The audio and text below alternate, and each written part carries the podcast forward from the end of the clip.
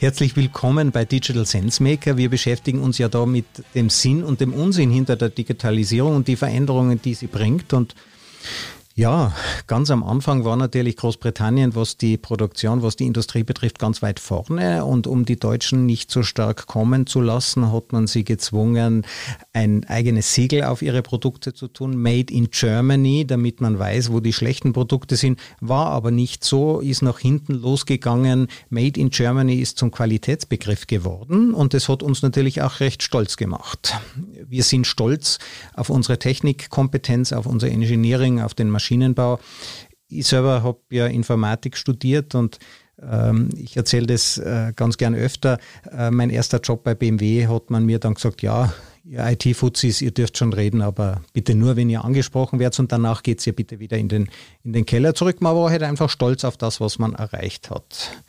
Woanders haben sich natürlich auch andere Dinge entwickelt.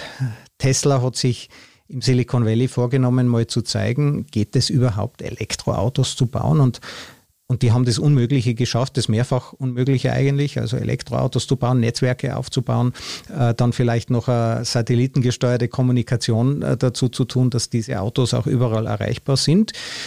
Ja, ist ganz außergewöhnlich. Dem Elon Musk hat man offensichtlich nicht gesagt, dass das nicht geht. Und selbst wenn, hätte es vielleicht nicht geglaubt. Und jetzt, ja, jetzt erleben wir bei uns sowas wie eine Kränkung 4.0. Äh, wir erleben, dass das worauf wir früher immer stolz sein konnten, nicht mehr ganz so viel wert ist. Es verschiebt sich die Macht. Die Macht liegt nicht mehr bei der Technik und die Software kommt danach, sondern der Tesla, da ist zuerst die Software gekommen und dann hat man das Auto erst gebaut und damit steht der Tesla ganz gut für diese Machtverschiebung, denn das ist ja gar kein Auto, das ist ein Transportroboter auf vier Rädern und mit dieser neuen Automobilwirtschaft kennt sich einer ganz besonders gut aus. Das ist der Redner und Buchautor, mehrfacher Buchautor Mario Herger. Mario, danke, dass du heute dabei bist. Danke, Christoph, für die Einladung. Wie bist du eigentlich in Silicon Valley gekommen? Ich habe schon als äh, Schüler bzw. Student immer darauf hingezielt, dass ich einmal nicht in Österreich bleiben möchte, sondern ins Ausland gehen möchte. Das heißt, ich habe äh, schon Sprachen gelernt, und äh, als ich dann äh, endlich mein Doktorat fertig hatte, also mit dem Studium auf der TU Wien fertig war, ich habe übrigens technische Chemie studiert und ich war auf der Wirtschaftsuni, habe ich äh, zwei Jobangebote in Österreich gehabt, aber ich wollte unbedingt ins Ausland bin dann äh, nach Deutschland gegangen habe dort bei SAP begonnen. Und nach einigen Jahren habe ich mir gedacht, naja, Deutschland, auch wenn natürlich es große Kulturunterschiede gibt, wie wir das immer so, so sagen, es ist halt doch nicht der letzte, ich meine, das ist doch halt Deutsch, wieder äh, deutschsprachig. Äh, und deshalb gab es dann damals eine Möglichkeit, ähm, innerhalb der SAP nach Palo Alto zu gehen, weil SAP eine, Niederlassung hier hatte. Und ich habe dann mit meinem Manager gesprochen und mit dem Team und wir haben dann dort ein Team aufgebaut, auch weil wir damals ein Unternehmen aufgekauft haben. Die SAP hat damals ein israelisches Unternehmen aufgebaut, äh, gekauft und, und da ging es dann darum, dass wir auch in, in USA Präsenz als, in, als Entwicklungsteam haben und dann bin ich halt herübergekommen. Das war 2001 und 20 Jahre später bin ich immer noch hier. ja, war das ein Schock? Ich meine, das Essen ist super, ich war ja selber dort, es erscheint ständig, it's always sunny in California. Ähm, war das ein Schock für dich als Ösi? Nein, Schock war das eher nicht. Ähm, das hat auch damit zu tun, dass ich sicherlich äh, durch, äh, weil ich in, in, in, innerhalb des Unternehmens gewechselt bin und ich auch schon mehrmals hier gewesen bin, kannte ich natürlich schon Kollegen, äh, ich kannte auch schon ein bisschen die Gegend ich äh, war dann auch durch das Unternehmen selbst, hat mal sehr stark geholfen, äh, was, was die Übersiedlung betrifft und den, den Eis eintauchen. Also ich hatte eine Dame, die ging mit mir dann ein Bankkonto öffnen und eine Sozialversicherungsnummer zu erhalten. Das ist natürlich etwas anderes als andere Leute, die diese Hilfe nicht zugreifen können. Und ich war halt so ein bisschen auch in dieser Bubble der dieser deutschen Firma, die hier ihre Niederlassung hatte. Äh, was Essen betrifft, äh, da musste man sich natürlich umstellen ein bisschen, weil Steaks und Hamburger jeden Tag essen geht dann auch nicht. Und sein Schnitzel kriegt man dann, natürlich weiß man jetzt die österreichischen und deutschen Restaurants hier, aber mittlerweile äh, es gibt ja so viel Auswahl an Essen, dass das nicht wirklich der große Schock war. Es ist eher jetzt der Schock umgekehrt, wenn ich nach Österreich komme und einen Zwiebelrostbraten esse dass mir der zu schwer ist, dass ich den schon nicht mehr vertrag. Ja, also mein, mein Körper hat sich sicherlich umgestellt, was das Essen betrifft. Auch wenn ich dann natürlich durch meine Zähne rein tauche in, in Schnitzel und in der Züllrostbraten und österreichische Küche. Aber ich merke dann schon sehr wohl, dass ich Sodbrennen kriege, man wird auch älter. Äh, aber dass ich halt nicht mehr gewisse Dinge nicht mehr so gewohnt bin. Ähm, wie ist es denn, wenn man jetzt wieder in Wien, in Österreich, in Deutschland zurück ist und da sind keine autonomen Fahrzeuge auf der Straße? Kommt einem das nicht schon komisch vor? Das, das ist halt eines dieser Dinge, man merkt das sehr deutlich, äh, dass man im Silicon Valley, ich sage immer, in der Zukunft lebt. Da ist die Zukunft wird heute schon dort gemacht. Und äh, du sprichst hier einen Punkt an, autonome Fahrzeuge. Ich, wenn ich ins Café fahre, ich begegne meistens mehreren autonomen Fahrzeugen. Wir sind hier in Kalifornien, das muss man wissen, sind aktuell 55 Unternehmen, die eine Genehmigung haben, autonome Autos auf allen öffentlichen Straßen zu testen. Das waren schon einmal mehr, das waren schon über 60 auch. Mittlerweile sind einige aufgekauft worden. Ähm, und die haben doch 800 äh, Fahrzeuge, die in Kalifornien fahren dürfen, auf allen öffentlichen Straßen. Und Kalifornien ist äh, ungefähr 10 Prozent größer als Deutschland von der Fläche hat aber nur die Hälfte der Bevölkerung, 39 Millionen. Das heißt, es ist schon eine ganze Reihe von Straßen, die hier sind. Der Großteil natürlich, äh, fast alle fahren natürlich in dieser Gegend im Silicon Valley. Das ist die Gegend zwischen San Francisco und San Jose, so eine Strecke, Luftlinie von 80 Kilometern, wo so dreieinhalb Millionen Menschen wohnen. Und ich wohne halt dort und äh, diese Fahrzeuge sind halt überall sichtbar. Und da gibt es mittlerweile auch schon Unternehmen, die dürfen fahrerlos fahren. Also, also es gibt acht Unternehmen, die brauchen keinen Fahrer mehr an Bord. Und wir haben jetzt auch zwei, die beginnen noch dieses Jahr ihren fahrerlosen Roboter-Taxi-Dienst. Das heißt, die Crews, die zu General Motors gehören, beginnen in San Francisco jetzt mit ihrem Passagierdienst, die haben eine Genehmigung kriegt, dass sie Passagiere mitnehmen dürfen noch nicht, noch nicht Geld verlangen dürfen dafür, aber sie dürfen schauen, wie ein Taxidienst fahren. Und Waymo, die Google-Schwesterfirma, beginnt jetzt eben auch da. Die haben jetzt eine riesige Flotte schon aufgebaut. Äh, ja, übrigens Jaguar I-Pace, die in Steyr, also in, in der Steiermark gebaut werden, äh, die batterieelektrisch sind, die fahren dann hier herum. Äh, und dann kommt man natürlich nach Deutschland oder nach Österreich, ja, und dann hört man, ja, es gibt halt äh, auch in Österreich eine Teststrecke oder in Deutschland auf der Autobahn eine Teststrecke. Da muss man aber einen Monat vorher dem Landeshauptmann Bescheid geben, dass man jetzt eine Testfahrt macht. Ja. Und hier fahren aber die Fahrzeuge in den Städten, im, im Verkehr mit. Und da sieht man dann halt auch, die sind sichtbar. Man kann mhm. diese Fahrzeuge nicht auf der Teststrecke nur entwickeln oder im Flugzeug im Windtunnel, ja, sondern man muss die in der Wirklichkeit fliegen und fahren ja. lassen. Ja. Und deshalb sind die automatisch dann sichtbar. Und damit sieht man dann auch eigentlich, wie weit der Rückstand bei uns ist, in Deutschland und Österreich. Und wir sollten, das sollte uns zu bedenken geben. Wir haben ja. nämlich das Auto erfunden wir haben die wichtigste Automobilindustrie der Welt, die die besten Autos bauen, maschinenbautechnisch gesehen, ja.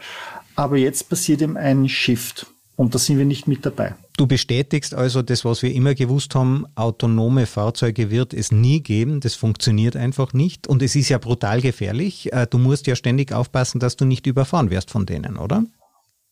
Ja, natürlich. Ich meine, das, das ist halt äh, ein sehr was ich immer erstaunlich finde, ist, dass die erste Reaktion von Personen zu generell Technologie im deutschsprachigen Raum negativ ist. Ja, man hat sofort autonome Autos, die im Roboter-Taxi-Dienst fahren. Ja, aber ich habe meine Angelausrüstung oder meine Golfausrüstung im Auto. Was soll ich da jetzt dann machen? Ja, und was ist, wenn jetzt ein Baby und eine Großmutter über die Straße gehen und es kann nicht bremsen? Also ich, äh, wenn das ein so wichtiges Problem wäre, dann hätten wir das vermutlich ja, alle in der Fahrschule gelernt und dafür trainiert. Aber scheinbar passiert das nie. Deshalb ist das ein irrelevantes Problem. Aber jeder glaubt, er kann das bringen, das Argument, und plötzlich und hat meint damit, er ist besonders schlau oder klug. Das ist ein, ein irrelevantes Problem. Ja. Und wir haben diese, diese, diese komische Angst davor, ein Beispiel, das ich immer bringe, ist Alexa, Sprachassistenten. Ich hatte, ich hatte vor einiger Zeit einmal eine Gruppe von 32 österreichischen IT- Leuten, Consultants, Beratern hier und ich fragte wer von euch hat denn eine Alexa zu Hause? Und dann hat, schreibt einer von hinten, die hört ja immer zu. Ja? Äh, und ja, genau so funktioniert sie. Ne? Äh, äh, aber jeder von euch hat ein Auto, gell? und Autos töten Menschen. Aber die Alexa hat meines Wissens noch niemanden umgebracht. Und, und ihr seid Berater, das heißt, ihr solltet eigentlich euren Kunden einen Schritt voraus sein. Und, und das wirklich einmal ausprobieren. Genau, und das selber ausprobieren, ja. Das, das ist das Ding. Von diesen 32 Leuten hat keiner eine, eine, das war vor, vor jetzt zwei, zwei, drei Jahren, glaube ich, zwei Jahren, äh, das war 2019, äh, hat keiner eine, eine Sprachassistenten zu Hause gehabt, weil sich alle gefürchtet haben. Ähm, aber sie haben alle eine Meinung. Also, und ich denke, Digitalisierung, das muss man wirklich ausprobieren. Aber wenn wir noch kurz beim Thema Unfall bleiben, Rätselfrage. Rechts ist die Oma auf dem Gehsteig, äh, auf der linken Seite der Radfahrer mit Helm. Der Unfall ist unvermeidbar. Das ist die Ausgangslage. Wen soll der Tesla überfahren? So, da stimmt schon einmal die Prämisse nicht. Ne? Nämlich, das wird gebracht, dass der Unfall unvermeidbar ist. Das ist die, falsche, die falsche Frage hier ist nämlich, wen soll er töten? Ja? Äh, das ist nicht die Frage. Die Frage ist, wie vermeidet man, dass man überhaupt jemanden verletzt? Das stimmt. Aber wenn er unvermeidbar ist, äh, muss man nach der Kantschen Pflichtenethik beide überfahren. Du darfst nämlich, du ja. darfst nämlich Menschenleben nicht gegeneinander aufwiegen. Gehen wir, gehen wir, mal, gehen wir mal das Beispiel durch. Ja? Zum Beispiel, äh, ich könnte jetzt rangehen und sagen, wenn wir Utilitarismus reinbringen und sagen wir, wir töten den, der weniger wert ist, ja, dann müssen wir eine Möglichkeit haben, herauszufinden, wer ist weniger wert. Ja. ja? Also wir brauchen irgendwas wie Gesichtserkennung. Ja, wir brauchen Social Rating. Social Rating sagt mir, wer hat mehr Punkte? Nur, es kann nur, das natürlich im deutschen Sprachraum, natürlich mit Datenschutzgrundverordnung und der Hysterie um das ganze Thema ist das natürlich äh, nicht, nicht möglich. Ja. Das zweite, äh, eine andere Möglichkeit wäre, sich zu überlegen, woher habe ich denn diese Information? Die Oma, könnte ich sagen, ja, die ist eh schon, die hat eh schon das Leben hinter sich und wir schützen die jüngere Person.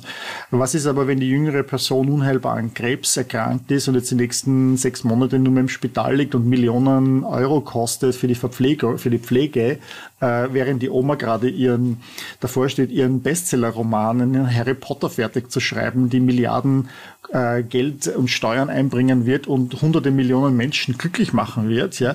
Äh, das heißt, das heißt, diese Frage, wie du siehst, kann man auf dieser Seite nicht äh, ähm, beantworten. Ja?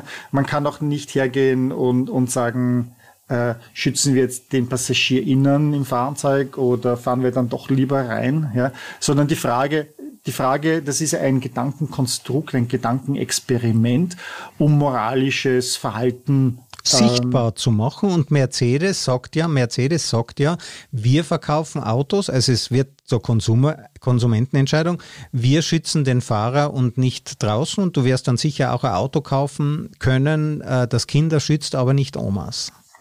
Ja, und das bezweifle ich, dass das eben äh, moralisch vertretbar oder ethisch vertretbar ist an der Stelle. Ähm, das ist, äh, wie gesagt, ein Gedankenexperiment. Und was es uns zeigt, ist, dass wir uns über Jahrtausende hinweg gewurschtelt haben, über solche ethischen und moralischen Fragen und, und unsere Philosophen uns keine Lösung gegeben haben. Und jetzt aber haben wir Maschinen und plötzlich sind wir irgendwie in der Verpflichtung, da vielleicht einen Lösungsvorschlag zu machen. Und, und äh, das kriegen wir aber nicht. Die Philosophen selber haben sich schon vor vielen Jahrzehnten eigentlich aus der Verantwortung gezogen, dass sie A, Technologie verstehen müssen und B, Lösungen dafür anbieten, ja, oder hilfreich dabei sind. Sie sehen heute eigentlich wenn man das so sagt, irrelevant äh, geworden. Neil deGrasse Tyson, der Astrophysiker aus den USA, hat das einmal auch äh, genauso gesagt, gesagt, die sind irrelevant geworden. Der, da kommt nichts äh, was wirklich uns hilft, das besser zu verstehen. Was sie machen, ist, sie sind Moralunternehmer, sie weisen vor den Gefahren hin, sie geben uns aber keine Lösungen oder versuchen ja. auch nicht Technologie zu verstehen. Wenn du dir die prominentesten Leute heute anschaust, die im Fernsehen herumgereicht werden, meistens irgendwelche schön lang, langhaarigen äh, äh, Philosophen, ja. dann, dann schreien die immer nur ja. Zeta und Mordi und warnen vor den Gefahren, aber haben eigentlich das Problem nicht verstanden, die Technologie nicht verstanden, sind sogar stolz darauf, dass sie sich mit der Technologie nicht, nicht beschäftigen. Ich denke, digitale Ethik ist irgendwo unmoralisch und sie ist auch nicht lösbar. Die Ethiker, mit denen ich rede, die sagen, ja, Herr Holz, das Gerät, das muss die die, das darf uns niemals in so ein Dilemma bringen. Das hast du ja auch gesagt. Wir müssen die Dilemmata vermeiden, wo es geht. Aber ich frage mich, wenn es keine Dilemmas geben darf, wozu braucht man dann Ethiker? So, so die, die, die Sache ist noch einmal die, wir, wir kommen mal zur Ethik selber. Ja? Ähm, wir reden hier sehr beschränkt von Ethik, nämlich wir sind zwei weiße Männer in Europa, ja, aus demselben Land, ja, vielleicht auch aus unterschiedlichen Bundesländern, was schon riesige Unterschiede sind. Ne? Du bist Tiroler, ich bin Wiener, was zumindest in Österreich. Ich will das nicht ist. gegen dich verwenden, ja, ich meine, das ist okay. ja, besser nicht, ja, äh, weil du bist der Mensch, ich nicht, ja, an der Stelle.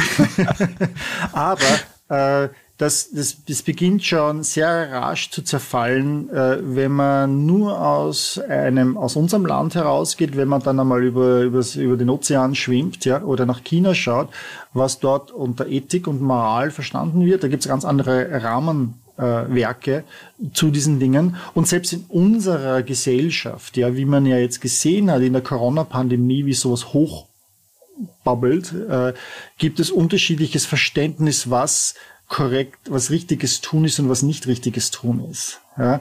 Und damit ist Ethik eigentlich ein sehr diffuses Ding, abhängig davon vom Kontext, abhängig von den Personen, die involviert sind, abhängig von der Geografie und der Kultur, in dem Kulturkreis, in dem wir sind. Ja? Und damit sind solche Fragen, äh, wir, das, deshalb sind sie ja Dilemmas, ja, Paradoxon, äh, die, die nicht lösbar sind. Und, äh, und viele dieser, diese, dieses Dilemma, dieses Trolley-Problem, ja, also fahre ich jetzt die Oma nieder oder den, den, den Radfahrer oder das Baby, sind ja darauf aufgelegt, äh, dass man sie theoretisch durchgeht. Ja. Aber praktisch ist noch einmal was anderes, ja, weil ich ja näher nicht die Zeit habe, in Sekundenbruchteilen diese Analysen zu machen, um da zu entscheiden, ja, sondern ich muss so, mache Bauchgefühlreaktion. Und das ist ganz was anderes, als wenn ich da versuche, rational ranzugehen. Zu entscheiden, genau. Jetzt, äh, was schätzt du, wie wird sich die Gefahr des Autofahrens verändern durch autonome Fahrzeuge? Werden die dieses Versprechen auch einlösen? Ich meine, bei uns werden gerade diese Unfälle natürlich hochgekocht. Angeblich gibt es im Verhältnis relativ wenig Unfälle. Wird sich das verändern? Wird das sinken? Was schätzt du? Und da muss man mal vom heutigen Status quo ausgehen. Und der ist, dass wir in Österreich jedes Jahr 400 Tote, Verkehrstote haben und äh, halt auch 40.000 äh, Verletzte, die durch die Unfälle passieren. Wir haben in Deutschland äh, an die 3.000 bis 4.000 Verkehrstote und, und äh, 395.000 Verletzte. In den USA beispielsweise ist es so, da hatten wir dieses Jahr sogar wieder, also 2020, dass bei weniger Verkehr äh, einen Anstieg an Verkehrstoten, wir hatten dort 38.000 Verkehrstote und über eine Million Verletzte. Wow. Äh, der Grund des Anstiegs war also ist zuerst einmal natürlich auf äh, Handybenutzung während des Fahrens, aber letztes Jahr dann auch, weil weniger Verkehr auf den Straßen war, sind die Leute schneller gefahren und damit sehen natürlich Unfälle dann folgen schwerer bei höherer Geschwindigkeit. Das heißt, wir haben weltweit jedes Jahr über eine Million Verkehrstote und über zehn Millionen Verletzte, die passieren. Ich bin selber, vielleicht anekdotisch, ich schaue mir selber immer wieder auf YouTube äh, Car Crash Compilations an, also solche Dashboard-Kameras, die dann solche Unfälle aufnehmen, speziell aus Russland. ähm, und da passiert wirklich oft aus dem Nichts geschieht das. Und das ist egal, wie gut man selber fährt, plötzlich der Gegenverkehr fährt einen in einen hinein. Ähm, und da sieht man, wie rasch eine Situation von geordnet zu ungeordnet äh, kommen kann, zu absolutem Chaos. Jetzt erwartet man, und das ist einer der Hauptgründe, warum man macht, versucht, autonomes Fahren zu machen. Nämlich äh, der Mensch ist, äh, 94 Prozent der Unfälle passieren durch menschliches Versagen, weil man betrunken ist, wenn man abgelenkt ist, wenn man müde ist. Manche Leute gehen in Road Rage, das heißt, die werden zornig und dann fahren sie riskanter und versuchen den anderen zu belästigen auf der Straße, weil er sie gerade geschnitten hat, ja, äh, oder nicht geblinkt hat. Ein Auto, ein autonomes Auto macht das nicht, ja. Es wird nicht wütend, wenn es geschnitten wird. Und wir erwarten also, dass äh, diese Autos von Anbeginn an 80 bis 90 Prozent der Unfälle verhindern können. Ja, oder, oder zumindest auch die Intensität der Unfälle massiv verringern. Und das würde bedeuten, wir könnten die Todesfälle zum Beispiel in Österreich von 400 auf 300, äh, um 350 verringern auf 50. Ja? Und damit, damit beispielsweise sieht man schon das Einsparungspotenzial. Äh, ich habe 350 Tote weniger im Jahr. Ich habe äh, nur mehr 5000 Verletzte statt 40.000 Verletzte. Und weil sie eben so selten passieren, äh, kommt das aber dann noch einmal viel stärker in die Nachrichten. Kindesentführungen, die selten, viel seltener passieren als in der Vergangenheit, kommen jetzt viel öfters hoch, weil sie so selten sind. Und damit ist das eine Ausnahme. Ähm, aber wir erwarten, dass das natürlich einen massiven Einfluss haben wird auf äh, verschiedenste Dinge, nämlich nicht nur, dass die Menschen äh, nicht verletzt und getötet werden, was natürlich große Auswirkungen hat auf, auf Rekonvaleszenz, auf Erhalt von Hinterbliebenen, sondern auch, wie viel, Hosp wie viel Krankenhauskapazität ich brauche, ja, Intensivstation, ähm, ähm, Therapie nachher, bis zu brauche ich dann überhaupt noch, was bedeutet das für Versicherungsraten, ja, äh, äh, weil ich dann viel weniger Risiko habe. Was bedeutet das für die Ausstattung von Fahrzeugen an Sicherheitseinrichtungen? Brauche ich dann noch ein Airbag, wenn okay. aktiv Unfälle verhindert werden? Das bedeutet auch, dass ich die 100 die ca. 75 bis 125 Kilogramm an Sicherheitseinrichtungen, die in jedem Fahrzeug drinnen stecken, brauche ich die dann noch? Ja, damit habe ich weniger Gewicht, das herumgefahren werden muss, weniger Emissionen. Man sieht also, da hat eine ganze Reihe von möglichen Auswirkungen, die positive Auswirkungen auf die Gesundheit der Menschen und mhm. auf die Umwelt haben können. Okay, also Unfallchirurgen müssen jetzt Jobangst bekommen. Die ähm, Frage ist aber auch, wird es wirklich funktionieren, wenn es noch manche manche Leute ihr Auto selber steuern dürfen, weil, wie du ja gesagt hast, der kommt einfach aus dem Gegenverkehr, da kann das autonome Fahrzeug dann auch nichts mehr tun. Es ist auch so, dass vermutlich die, der Abrieb, also das, was man auf dem, äh, diese Rillen im Asphalt, gerade bei den LKWs, die kommen ja von Bremsfehlern. Ja, also wenn man zu schnell bremst, dann wird der Alpha, äh, Asphalt zusammengeschoben. Ich muss die Autobahnen häufiger sanieren. Also irgendwann steht der Staat vor der Entscheidung, durch Autobahnen sanieren oder verbiete ich autonome Fahrzeuge? Das heißt, glaube ich, Riffenbildung. Und zwar in, in der mhm. Eisenbahn ist es ja, äh, wenn man solche Wellen dann in den Schienen drinnen hat, ja, mhm. durch Bremsen, das sind Riffen. Ja. Mhm. Und das mhm. ist auf der Autobahn natürlich dann auch. Teuer. Müssen repariert ja, werden, natürlich, viel häufiger. Ja, du, du siehst, du siehst natürlich, da, was, was das bedeuten kann. Also die Fahrzeuge beispielsweise müssten bei, müssten bei, Straßenkreuzungen nicht mehr bremsen und warten, bis die Ampel grün wird, weil Ampeln sind ja für Menschen. Das ist ihre, ihre Art zu kommunizieren, sondern die Fahrzeuge könnten durch die Kreuzung durchfahren und sich synchronisieren. Ja, es wird eine Übergangszeit geben, wo wir äh, autonome Fahrzeuge und äh, manuell gesteuerte Fahrzeuge im Mischverkehr haben. Wir sehen das ja jetzt im Silicon Valley. Uh, dort fahren ja diese, diese Fahrzeuge herum, jetzt kommen diese großen Taxiflotten äh, dann rein, die, die fahren in diesen Mischverkehr mit. Und tatsächlich ist eine große Anzahl des Verhaltens des Fahrzeuges ist darauf ausgerichtet, die Fehler der menschlichen Fahrer zu korrigieren, ja, auf die zu reagieren und, und, und, und eben sicher zu, zu reagieren, äh, damit es zu keiner Kollision kommt.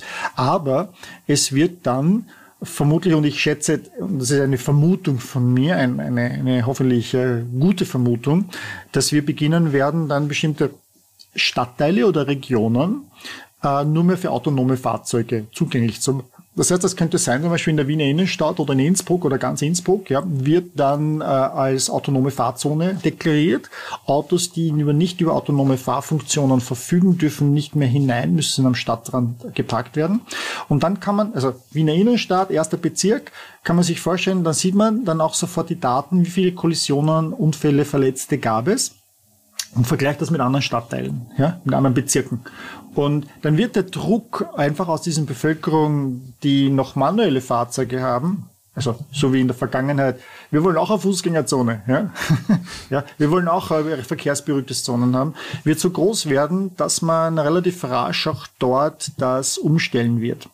Vor allem wird das der Druck auch kommen von Familien und Angehörigen, die halt jemanden haben, den sie durch einen Unfall verletzt, äh, verloren haben. Äh, und, und das wird dann, dann kaskadieren. Und es gibt ja auch die Möglichkeit, dass man solche Fahrzeuge nachrüstet. Das heißt, Fahrzeuge ab einem bestimmten Alter und eigentlich jedes Fahrzeug, das heute produziert wird, könnte man nachrüsten mit solchen Technologie, dass man sagt, man hat so ein Einbaukit 2000 Euro, äh, und jetzt fährt es autonom bis zu einer bestimmten Geschwindigkeit und die dürfen dann auch fahren äh, und du kannst dann noch manuell fahren, dort wo halt noch manuell fahren erlaubt ist. Und ja. irgendwann einmal äh, ab einem, weiß ich, ich, ich vermute, mein Buch heißt ja Der letzte Führerscheinlehrling ist bereits geboren, ab dem Jahr 2030, 2035, so in diesem Zeitraum, wird dann äh, manuelles Fahren, also von Menschen gesteuertes Fahren komplett verboten werden zum Beispiel auf öffentlichen Straßen im österreichischen Bundesgebiet oder deutschen Bundesgebiet und nur mehr dann erlaubt sein, wenn zum Beispiel eine Oldtimer-Rallye ist, ja, wo es da die Großglockner hochgeht oder irgendwie in der Sylter Küstenstraße man da fährt. Aber das ist ja dann am Wochenende. Ja, also äh, auch die Versicherungen werden sich natürlich anpassen. Äh, anzunehmen ist, dass halt die Versicherung für ein autonomes Fahrzeug günstiger ist. Wenn man noch selber fahren will, dann muss man halt auch äh, tiefer in die Tasche greifen. Du hast jetzt aber auch die Produktion angesprochen. Sehr viele Hersteller ich wechseln. Kann, ich kann noch was ja. zu, zur Versicherung sagen, weil da ist ein mhm. aktuelles Beispiel. Ich habe einen Tesla und äh, ich habe die Tesla-Versicherung. Tesla selbst bietet Versicherungen an. Ja, äh, jetzt in Kalifornien. Und zwar äh, schauen die auch auf das Fahrerprofil, weil die können ja zugreifen auf die Autos, ja digitales Auto, ja, können also zugreifen, wie oft ich den Autopilot verwende, wie oft, die, wie, wie riskant ich fahre und damit ändert sich beispielsweise meine Versicherungsrate im Monat. Und die kann auch steigen, kann sie auch über ein bestimmtes Limit steigen? Die könnte auch steigen, ja. Also es ist schon, es ist jetzt schon einmal, zuerst einmal niedriger als was ich vorher hatte von einem anderen Anbieter, ja, und zwar um 20 Prozent äh, mit denselben selben äh, Abdeckung, äh, aber sie, äh, sie hat sich geändert. Also seit ich sie habe, ich habe sie jetzt seit eineinhalb Jahren, die Versicherung bin ich umgestiegen, weil sie erst seit, seit knapp zwei Jahren angeboten wird in Kalifornien, habe ich schon jedes Monat irgendwie andere Raten gehabt. Ja. Äh, je nachdem, wie viel ich gefahren bin und auch wie ich gefahren bin, ob ich Autopilot verwendet habe, ob ich dann wie ein, eine Sau äh, durch die Gegend gefahren bin oder doch eher gemäßigt. Und da merkt man schon, was digital hier bedeutet, dass sich Versicherungsmodelle hier ändern. Interessant, sehr interessant. Ja, jetzt werden ja die Autos müssen ja auch hergestellt werden. Interessanterweise habe ich jetzt gehört, viele können gar nicht ausgeliefert werden von diesen neuen Autos. Die Kunden wollen die und die Firmen liefern die nicht. Die sind aber fertig produziert, oder? Ja, das ist ein Beispiel von Volkswagen. Volkswagen hatte eine äh, Zehntausende seiner ID3, das ist ein neue batterieelektrische Fahrzeug, ja, so in der Golfklasse, bereits fix und fertig auf der Halde stehen, konnten das aber nicht ausliefern, weil die Software nicht fertig war. Man merkt, dass hier wie sich plötzlich der Fokus verschiebt von einer Maschinenbau äh, dominierten oder traditionellen Maschinenbauindustrie plötzlich zur Software und das Fahrzeug nicht ausgeliefert werden kann, weil die Software nicht fertig ist. Sie ist zwar heute, diese Fahrzeuge sind zwar mittlerweile ausgeliefert worden, aber man merkt immer noch, dass die Software nicht so weit oder auf dem Qualitätsstandard ist, wie man sie es erwarten würde. Man hört Zahlen halt, dass um einen vielfachen Faktor mehr dieser Fahrzeuge abgeschleppt werden müssen, weil sie wegen Softwarefehlern hängen bleiben. Ähm, und das, das, ist, das ist schon mal unangenehm an der Stelle, aber auch die andere Seite, dass die Benutzer, Benutzbarkeit der Fahrzeuge äh, dass man da sehr viel lernen muss, äh, die Software. Nämlich wenn ich mich durch hunderte Menüs durchhandeln muss, um die Funktion zu finden, während der Fahrt, dann ist das gefährlich. Oder eben Tankste äh, Ladestationen finden. Wenn ich also eine längere Strecke fahre und dazwischen einmal laden muss und das Fahrzeug gibt mir eine Ladestation an, wo ich dann vier Stunden brauche, um zu laden, weil es eine schwache Ladestation ist, zehn Kilometer weiter ist aber ein Supercharger, den ich verwenden könnte und den zeigt er mir nicht an, dann habe ich ein Problem. Ja, dann ist die Usability dieses Fahrzeugs durch die Software äh, nicht gegeben. Ich sage, ich nenne das immer als der digitale Luxus. Ja, du hast ja früher den physischen Luxus gehabt, du hast geschaut auf die Verarbeitungsqualität, wie schaut die Ledernaht im, im Sitz aus, ja, wie ist das Holz, die Holz, wie sind die Spaltmaße. Ja, äh, das ist mir aber heute viel weniger wichtig als ähm, wenn ich die Software bedienen muss, also sprich das Navigationssystem, die, die Supercharger, wie ich die finde, äh, andere Dinge vom Unterhaltungssystem, wenn mich das System dumm dastehen lässt, ja, also das heißt, als ich bin zu dumm, das zu bedienen, dann hasse ich das System. Ich war selbst in der Softwareindustrie äh, 15 Jahre lang im SAP äh, und Usability ist nicht etwas, wo man dem, dem Benutzer zeigen möchte, wie dumm du bist, sondern da hat der, haben die Entwickler, die Entwicklerinnen einen schlechten Job gemacht. Äh, Und ich sehe das, ich sehe das deutlich. Beispiel war, wir waren noch vor dem Lockdown, äh, habe ich es ja vorher in Mallorca, haben einen Leihwagen dort gehabt äh, und mussten plötzlich mit seinem TomTom-Navigationssystem herumwurschteln. Ja, wir haben beide schon unsere Tesla gehabt. Wir haben natürlich Google Maps. Und da muss durch zehn Eingabefelder die Adresse angeben. Und eigentlich wollten wir nur in die, in, in, in die Stadt hinein und da angegeben Kathedrale, weil dort ist sicherlich ein Parkplatz und von dort gehen wir dann los. Was er angezeigt hat, war die, die Kathedrale in Barcelona. Und zwar hat er mal deshalb angezeigt, weil das Basilika heißt in Mallorca und nicht Kathedrale. Ja? Und das ist, und die, selbst die Adresse des Ressorts, in dem wir äh, untergebracht waren, äh, hat er nicht, hat er nicht gefunden, obwohl man die Adresse genau eingegeben hat. Und da, nach fünf Minuten herum, herumspielen mit dem Ding, haben wir dann das Handy rausgenommen, haben Google Maps eingegeben und sind hin und haben das sofort gehabt mit drei und das ist etwas, wo man merkt, dass es weniger, da ist mir völlig egal, wie schön jetzt das Fahrzeug war, wie elegant es ausgeschaut hat, äh, sondern es, es hat mich, es hat mir nicht gedient, das Fahrzeug, äh, digital nicht gedient. Das Benutzererlebnis ist einfach schlecht. Es sind aber ja, sind es denn, äh, stecken dahinter schlechte Softwareingenieure oder was ist dein Verdacht? Warum ist da ein anderes Mindset dahinter? Wenn man sich so ein Produkt anschaut, ja, wie es entwickelt wird, ja, und aus welcher Geschichte es kommt, dann sieht man halt dort die Prioritäten, die gesetzt worden sind, ja. Und äh, in solchen Unternehmen ist die DNA im Management, im Betriebsrat, in den Expertengruppen, äh, ja, äh, ist halt auf dem physischen, dem haptischen, dem, dem dinglichen Ding, ja. Ähm, die, die IT, die digitale Welt war immer das Undingliche, das ist nur so nebenbei, das braucht man ja nicht. Das war ja sogar so mal weit manifestiert, dass, dass Radios damals ja äh, von anderen Herstellern, also Blaupunkt und Bosch, ja, das war für die Hersteller selber unwichtig. Heute wird es zur zentralen Komponente eigentlich des Fahrzeugs äh, und auch nicht nur, nicht nur in der Automobilindustrie, sondern wirklich in allen Industrien ist plötzlich die digitale Komponente das zentrale Bestandteil. Ähm, und das hat man lange unterschätzt.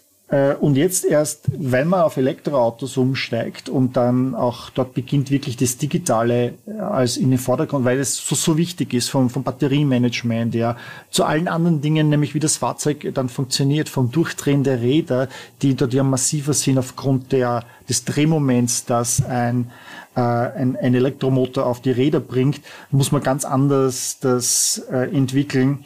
Bis hin zu, ähm, wenn es einmal ein autonomes Fahrzeug ist, bedeutet das, ich muss ähm, ja auch andere Sachen reinbringen. Unterhaltungssysteme. Das Tesla hat ja beispielsweise schon Hulu und Netflix, kann ich mir schauen, äh, kann Videospiele, die haben jetzt tatsächlich in den neuesten Modellen bereits jetzt einen weiteren Chip drinnen. Das ist äh, PS5 Qualität. Das heißt, äh, das, das, das Fahrzeug wird plötzlich ein Video, eine Videospielmaschine und da wird plötzlich das Digitale tritt in den Vordergrund. Also du kannst auch wirklich dich in die Garage setzen und Spaß haben mit diesem Auto, auch wenn es gerade nicht fährt. Also wir, wir das machen, das haben wir ja, das machen wir ja so. Wenn wir mit Supercharger sind, äh, können wir Videospiele spielen. Es gibt ja ein Dutzend Videospiele, die auf dem Tesla drauf sind. Und dann spielt man die auf diesem großen Display. Ja, und das wird immer wichtiger.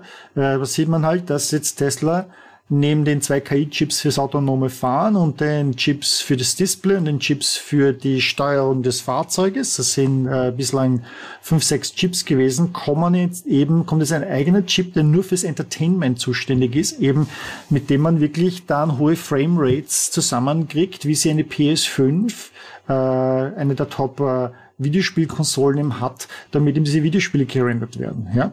Ähm, und, und die teilweise, und die ja auch selbst entwickelt werden von Tesla. Tesla ist ein Chip-Entwickler mittlerweile. ja. Äh, ja. Warum haben die zwei KI-Chips? Da reicht doch einer. Äh, Redundanz. Es ist einfach Redundanz, Ausfallsicherheit, die man haben muss, äh, wenn ein Chip eben ausfällt oder überhitzt, äh, äh, dass man, beziehungsweise, dass man auch schaut, kommen die beiden auf dasselbe Ergebnis, ja. Ähm, gab mhm. es da, gab es da Rechenfehler, ja.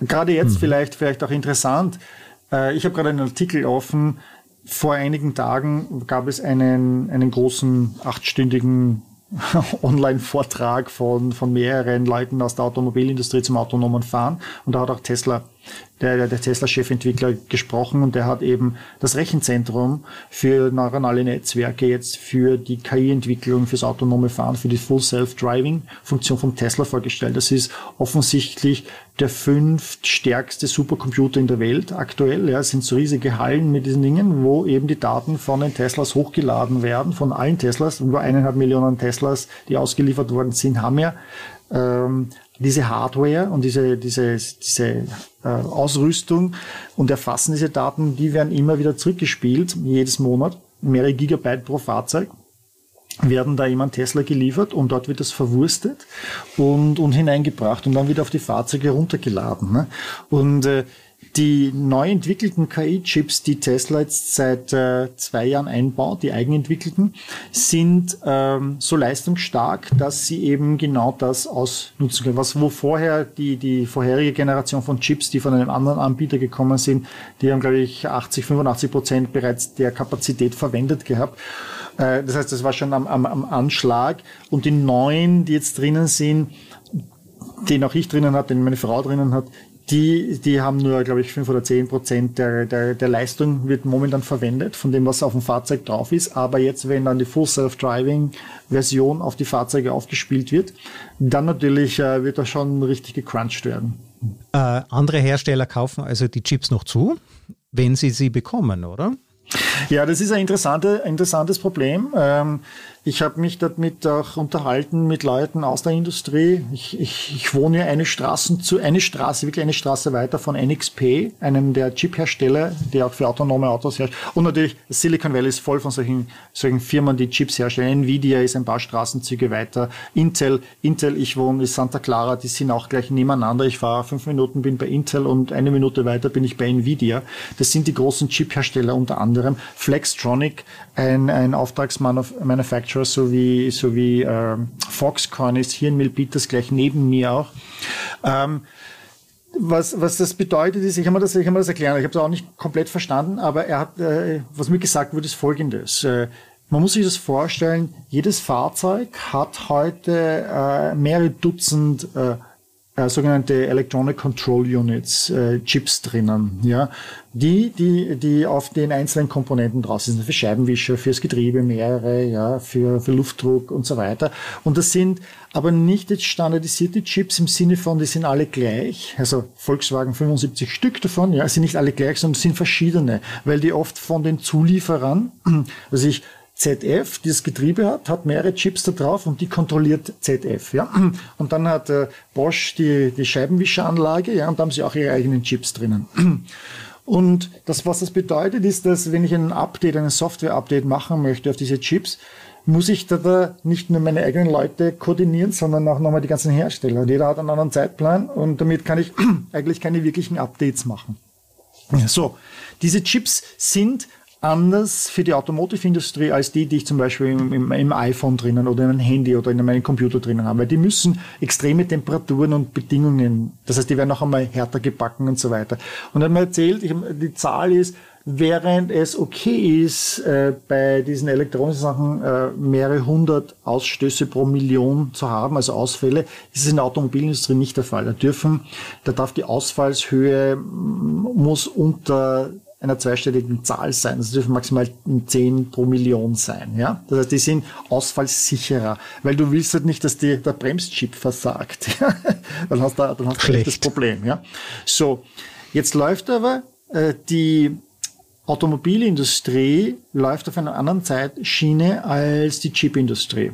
Die Chipindustrie, um solche Chips zu machen, braucht 18 bis 24 Monate, um die Fabrik umzustellen, hinzustellen, die Zertifizierung zu machen. Und sobald die Produktion beginnt, setzen sie alles ab, wird alles verkauft. Ja? Also es gibt sofort Abnahme dafür.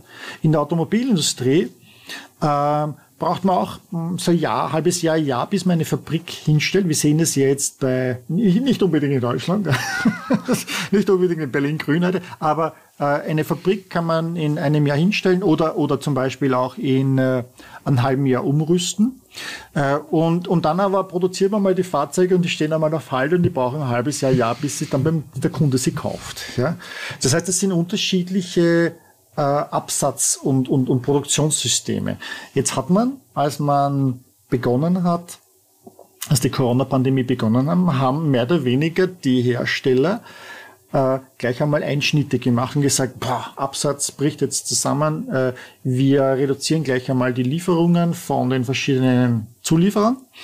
Und die Zulieferer selber, das kaskadiert dann durch das System, haben dann auch alle Chips abbestellt und so weiter. So, jetzt stand die Chipindustrie vor der Situation, okay, wir haben ja jetzt gecancelte Kapazitäten, jetzt stellen wir die Fabriken um, weil wir haben Jetzt auf der anderen Seite, jeder braucht iPads, jeder braucht äh, Spiel, äh, Xboxes, ja, jeder braucht äh, digitale Fernseher, weil jetzt sitzen sie alle zu Hause, jetzt müssen sie alle von zu Hause arbeiten, jetzt müssen sie alle äh, sich äh, Filme anschauen, weil sie nichts anderes machen können. Das heißt, wir schieben jetzt die Kapazitäten dorthin, wir stellen das System um und das hat jetzt einige Zeit gebraucht. Und jetzt sind sie so weit, dass sie diese Chips für diese Elektronikindustrie, äh, Unterhaltungsindustrie bringen. Ja?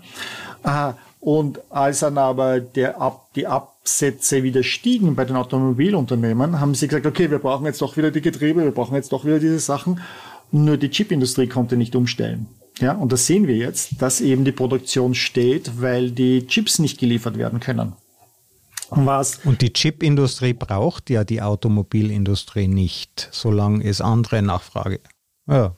Es ist zehn Prozent des Umsatzes. Ja, das ist also vergleichsweise wenig. Das ist also, man merkt ja auch deutlich die, die Machtverschiebung, äh, die, der, der, der Zulieferer versus OEM. Also OEM, der traditionelle Hersteller, normalerweise kontrolliert seine Zulieferer ganz, ganz streng. Ja, die, das geht so weit, dass die Zugriff haben auf die SAP-Systeme, dass die genau wissen, wie viel Profit Margin die pro Teilchen haben. Ja, und die, die Elektronikindustrie, die Chipindustrie, die Computerindustrie ist aber ähm, nicht nur viel mehr wert, also Nvidia ist, ist zehnmal so viel wert wie, wie, wie Daimler, ja, ähm, sondern die sind auch äh, auf einer anderen, die sind auf einer Stufe, sagen, wir brauchen euch nicht wirklich. Ja? Und damit hast du als Hersteller, als Automobilhersteller, der in Deutschland mhm. da groß groß sozusagen die, die, die Hände vor der Brust schallt, plötzlich stehst du da, dass da jemand mhm. ist, der der größere Gorilla ist als, als du. Und äh, die Lösung unter Umständen könnte sein, dass man so etwas macht, wie das Tesla schon gezeigt hat bei Batterien, dass man ein Joint Venture eingeht, dass man die Batterie, dass man die Produktionskapazitäten co-owned mit der Chipindustrie, also so wie man die Batterieproduktions mit, mit, mit Panasonic und mit anderen co-owned, so dass man diese Kapazitäten für sich reserviert und die rauf und runter fallen und gleichzeitig aber auch Wissen äh, aufbauen kann, Expertise aufbauen kann. Ja? Und ich glaube, das ist jetzt etwas, was die Automobilindustrie als Signal gekriegt hat.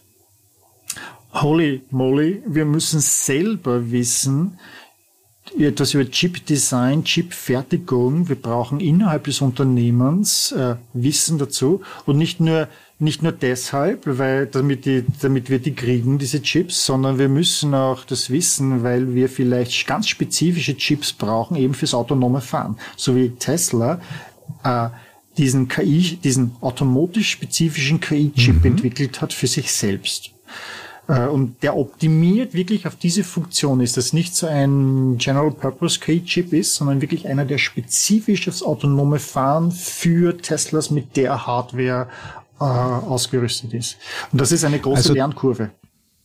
Also Tesla hat eben den Vorteil, dass sie die äh, Elektronik selber steuern und damit die Software, oder? Wir haben jetzt kennengelernt, es gibt die Schwierigkeit, die Softwareentwicklung, es gibt das Thema bei der Chipentwicklung. Wir dachten ja, es findet jetzt eine Aufholjagd statt. Es wird überall verkündet, außer Toyota, glaube ich, die finden das Elektroauto immer noch schlecht. Aber alle anderen wollen jetzt, okay, wir auch, wir auch, wir auch. Aber es scheint ja so zu sein, täuscht der Eindruck, dass eigentlich äh, der Vorsprung äh, der First Mover wächst und nicht schrumpft? Das ist, das ist richtig, ja. Das ist Eindruck, dieser Eindruck ähm, ist sicherlich berechtigt. Und auch wenn es jetzt ausschauen mag, dass äh, unsere Hersteller hier in Deutschland und in Österreich eigentlich relativ gut unterwegs sind, jetzt mit der ID3, ID4, mit dem Porsche Taycan oder jetzt kommt der Mercedes EQS heraus, ja, äh, BMW irgendwann einmal, ja. Bedeutet das nicht, dass sie ein komplettes zum Beispiel Elektroauto haben oder autonomes Fahren. Ich rede schon einmal gar nicht vom autonomen Fahren. Und zwar ein Elektroauto ist eine Sache, dass ich ein Elektroauto habe. Wir haben aber schon angesprochen, die Software ist was Wichtiges, das, das Ladestationsnetzwerk. Und da kommen so viele kleine Details hinein. Äh, ich habe ich hab mal sieben oder acht solche Punkte aufgeschrieben, äh, nachdem ich die Frage von einem deutschen Hersteller gekriegt habe, von einem Management-Team, was müssten wir machen, damit Sie von Ihrem Tesla Mario Herger auf eines unserer Fahrzeuge, Elektrofahrzeuge umsteigen. Und da war zuerst einmal natürlich, naja, es müsste zuerst einmal dieselben Performance-Kriterien haben, Leistungsdaten erschaffen wie mein Tesla heute. Ja? Und neun Jahre nachdem das Model S herausgekommen ist in die Kundenhände, gibt es äh, jetzt mit dem Porsche zum ersten Mal ein Auto, das, das in diese Leistungsregion kommt. Ja? Aber es gibt kein Ladestationsnetzwerk, kein durchgängiges, kein Supercharger-Netzwerk. Ja, das auf dem digitalen Display wird das nicht angezeigt. Ja, das ist beim Tesla drinnen. Tesla habe ich immer gesagt, das ist so das Peace of Mind. Ja, das heißt, ich kann in Ruhe losfahren. Ich muss mich nicht drum kümmern, ob ich jetzt die Ladekarten für diese Stationen habe. Dann funktionieren die Stationen nicht. Äh, dann sind die nur zu Büroöffnungszeiten da oder dann hat ein Verbrenner dort geparkt ja, und ich kann nicht ran an das Ganze. Da gibt es eine ganze Reihe von Problemen, die heute Elektroautofahrer in Deutschland, in Österreich haben. Ich lese das in den, den Online-Foren, in denen ich ja auch aktiv bin. Äh, und, und dann so Sachen wie, wir haben beispielsweise hier in äh, Silicon Valley ja letztes Jahr sehr viele Waldbrände gehabt, die uns umgeben haben. Und was Tesla beispielsweise macht, ist, sie schalten dann teilweise Batteriekapazität über die Software frei.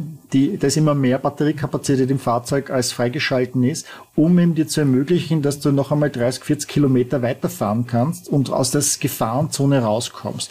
Oder wir hatten äh, Stromausfälle, ja. Und wenn das angekündigt wird, äh, eben aufgrund von Waldbränden, dass man eben äh, Sicherheitsmaßnahmen setzt und den Strom auch schon vorzeitig abschaltet, dann kriegst du plötzlich eine Meldung von Tesla, die sagt, lade den Auto heute noch voll, weil morgen könnte es sein, dass sagen wir, mehrere Stunden lang kein Strom da ist, sodass du wirklich die Sicherheit hast. Und da habe ich gesagt, das ist dieses, Tesla kümmert sich um einen. Ja? Ähm, und das sind so, so Kleinigkeiten, die mögen jetzt nicht wichtig erscheinen, aber da hat man das Gefühl, man ist gut aufgehoben. Und dieses Ding, dies, das müssen, glaube ich, Hersteller, die deutschen Hersteller lernen, dass man hier anders denken muss. Und das ist jetzt nochmal nur Elektroautofahren. Jetzt kann ich, kommen wir zu autonomen Fahren. Das sieht man nirgends.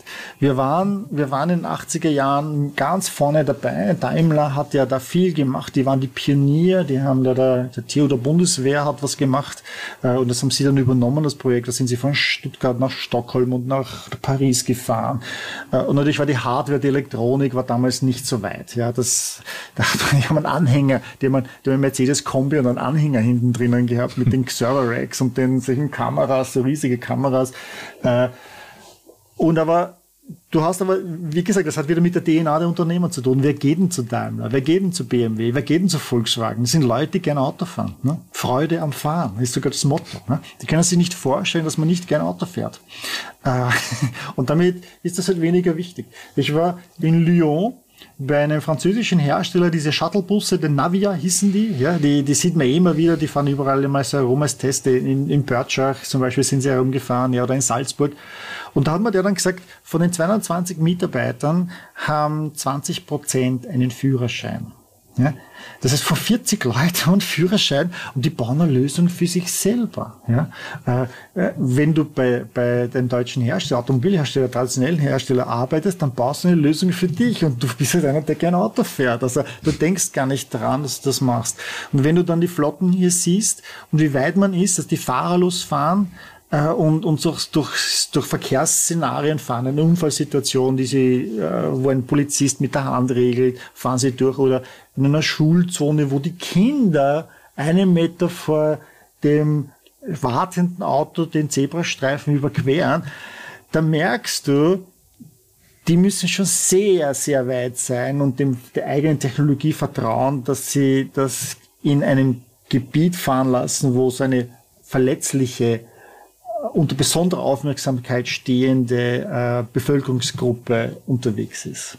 Ja, also ich habe äh, vor eineinhalb Jahren meinen Tesla Model S3 zurückgegeben. Ich habe den eine Woche gehabt, der war super, ich war so begeistert. Der hat selber Überholmanöver und all diese Dinge ja, auf den Waldweg, wenn Markierung war, der ist da auch wie auf Schienen gefahren. Also Christoph, das ist ja auch, das ist ja auch die, vielleicht, vielleicht noch einmal denke, du bist ja auch aus der IT-Industrie, ne? da geht man ja anders ran in der Entwicklung. Ne? Äh, wir liefern ja Software aus oder ein Produkt aus, das ja nie fertig ist, ja, sondern das immer gepatcht wird. Ja. Das kannst du dir natürlich im Maschinenbau nicht erlauben, weil das heißt, die Autos müssen alle in die Garage zurück, um dieses eine Teil auszutauschen. Das ist teuer. Ja. Und jetzt aber kommen Autos, die halt viel, viel weniger bewegliche Teile haben, weil statt 1200 Teile wie Verbrennermotor haben wir 20 Teile im Elektromotor. Ja, das heißt, da ist auch nichts zu warten an der Stelle. Und die Updates kommen durch die Software und dann, wie macht natürlich Tesla so etwas wie die Full Self-Driving Beta, die Vorversion dieser, dieser autonomen Fahrtechnologie, wird natürlich von Tesla selbst getestet, aber sie wird auch zurzeit auf 2000 Kundenfahrzeugen getestet. Da haben sich 2000 Kunden, die ein Auto, ein Tesla haben, haben sich angemeldet, dass sie diese Software auf ihr Auto kriegen und als Tester unterwegs sind. Ja? Und das sind ja nicht also nur 10 Autos, die ich da habe, die meine Flotte zu Hause wo ich dann auf der Teststrecke war, sondern ich habe 2000 Autos mit Kunden. Und das ist natürlich etwas für ein Unternehmen, dass sich Sicherheit und, und auf, die, auf die Fahne heftet und eine Reputation hat, ist das unvorstellbar. Das kann man nicht machen. Ja? Und das, da merkt man schon einmal hier, dass diese Herangehensweise, es muss perfekt sein, wenn ich es ausliefer, versus na, das muss nicht perfekt sein, ich fix das dann nachher. Äh, oder ich entwickle das weiter, weil es auch so komplex ist, dass du es nie perfekt haben kannst, ist ein völlig anderes Mindset. Ich will es weiterentwickeln, ja. Ich habe auch diesen ähm, den Selbstfahrmodus ausprobiert. Das heißt, ich habe für zehn Sekunden meine Hände vom Lenkrad weggetan. Der ist nach wie vor super. Also es war unglaublich. Ich meine, es war schon ein stressiges Erlebnis, wenn der dann auf eine Rechtskurve zufährt und, oder Linkskurve. Man denkt so, ja, geht das, geht das? Greife ich ein, ja, und dann habe ich die Hände weggehalten und dann fängt der Piepen und Hupen und was. Ich habe die Hände immer noch weggehalten und nach 30 Sekunden, glaube ich, ist er gestanden. Und dann ähm, konnte ich den, äh, das autonome Fahren nicht mehr in Betrieb nehmen. Ich musste dann von Hand weiterfahren, aussteigen, zusperren, aufsperren, einstellen. Das ist die Strafe. Ja, ähm, ich denke mir, äh, Tesla will natürlich, dass wir die Verantwortung tragen für das, was das Auto tut. Ja, so sind unsere Gesetze. Aber jetzt erzähle ich dir noch, warum ich ihn zurückgegeben habe, schweren Herzens und ich habe immer noch Trennungsschmerzen. Äh, nach sechs, äh, sechs Tagen, sieben Tagen darf man das Auto nämlich zurückgeben. Das gibt es bei keinem anderen Hersteller und man wird ja wirklich gut bedient und das war problemlos. Ich habe das wirklich einfach gemacht. Wir, ich habe zwei kleine Kinder, wir haben den Opa mitgehabt und sind ähm, und die Tante besucht und ich saß hinten zwischen den beiden Kindersitzen mit Isofix. Ich habe die Isofix entfernt und ein bisschen rausgerutscht, ja, dass ich Platz hatte. Ich weiß jetzt auch, wie man zwischen zwei Isofix-Sitzen äh, schläft. Ja, also man muss sich so rüberdrehen und dann über die Lehne. Ja, okay, das haben wir auch noch geschafft und dann wollten wir Skifahren gehen und dann war die Entscheidung, wen nehmen wir mit? Die Kinder oder die Ski? Und dann hat meine Frau einen schicksalsschwangeren Aussage gemacht. Sie hat gesagt, ja, Christoph, das musst du wissen. ja, ich habe mich getrennt. Ist, also ich habe jetzt gewusst, dass das sind so Entscheidungen. Seither spare ich für einen größeren Tesla und ich hoffe halt sehr auf das, äh, auf das Y-Modell, das angeblich etwas größer ist und, und dann auch mehr Platz hat.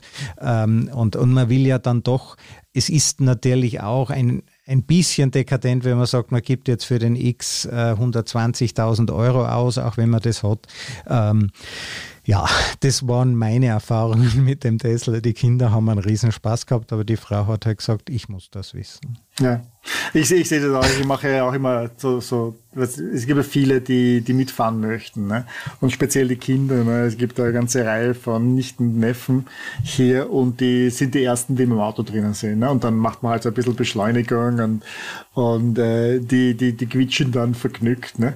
Und, und vor allem sind die ganz interessiert an dem großen Touch-Display. Ja? Und du merkst plötzlich, dass sich diese junge Generation wieder für Autos interessiert, weil normal ist ihnen das wurscht mittlerweile Fälle, weil da ist wichtig, dass sie ein iPhone haben und hinten sitzen, aber beim Tesla sind oft wirklich die Kinder, die als Erste auf das Auto zukommen und sich das anschauen und ihren Eltern erklären, was das ist. Ja. Mittlerweile, wir sind ja hier Tesla-Land. Ich wohne ja nur zehn Minuten südlich von der Tesla-Fabrik. Model Y, diese Y sehe ich ja auch hier im Haus wohnen ja etliche Tesla-Mitarbeiter. Und da, da, da ist es halt nichts mehr Ungewöhnliches. Aber fahrt man ein bisschen weiter rein ins Land, äh, dann wird es schon wieder äh, seltener, das Fahrzeug, äh, aber immer weniger. Selbst in den ruralen, ja. ländlichen Gebieten merkt, sieht man immer mehr Teslas und man merkt auch, dass dort jetzt wirklich die ganzen Servicestationen und, und, und Ladestationen und so weiter überall hinkommen. Man merkt also die Verbreitung des Fahrzeugs jetzt einfach. Ich denke, das ist jetzt auch ein schöner Abschluss für unseren Podcast. Mario Herger, vielen herzlichen Dank. Schöne Grüße zurück in das von mir sehr geliebte Silicon Valley. Wir haben uns ja jetzt über die Ethik unterhalten, wir haben uns über die Produktionsprozesse, über die Sicherheitsthematiken, aber eben auch über das Mindset unterhalten. Mario, äh, noch eine letzte Frage. Wie heißt denn dein neues Buch? Woran arbeitest du gerade?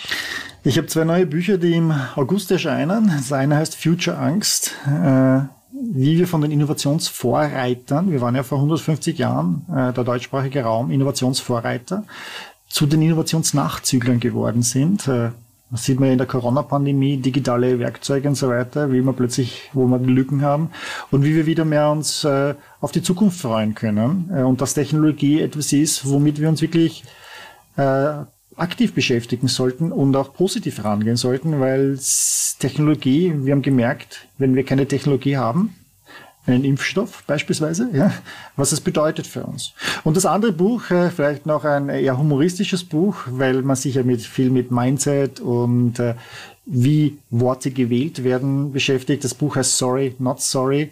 Die Kunst, wie man sich nicht entschuldigt. 40 Kunstgriffe für Mensch, für, für Manager, Minister und sonstige Mistkerle, die Scheiße gebaut haben und jetzt nicht wissen, was die ganze Aufregung soll. Mario, vielen herzlichen Dank. Vielen Dank, Christoph.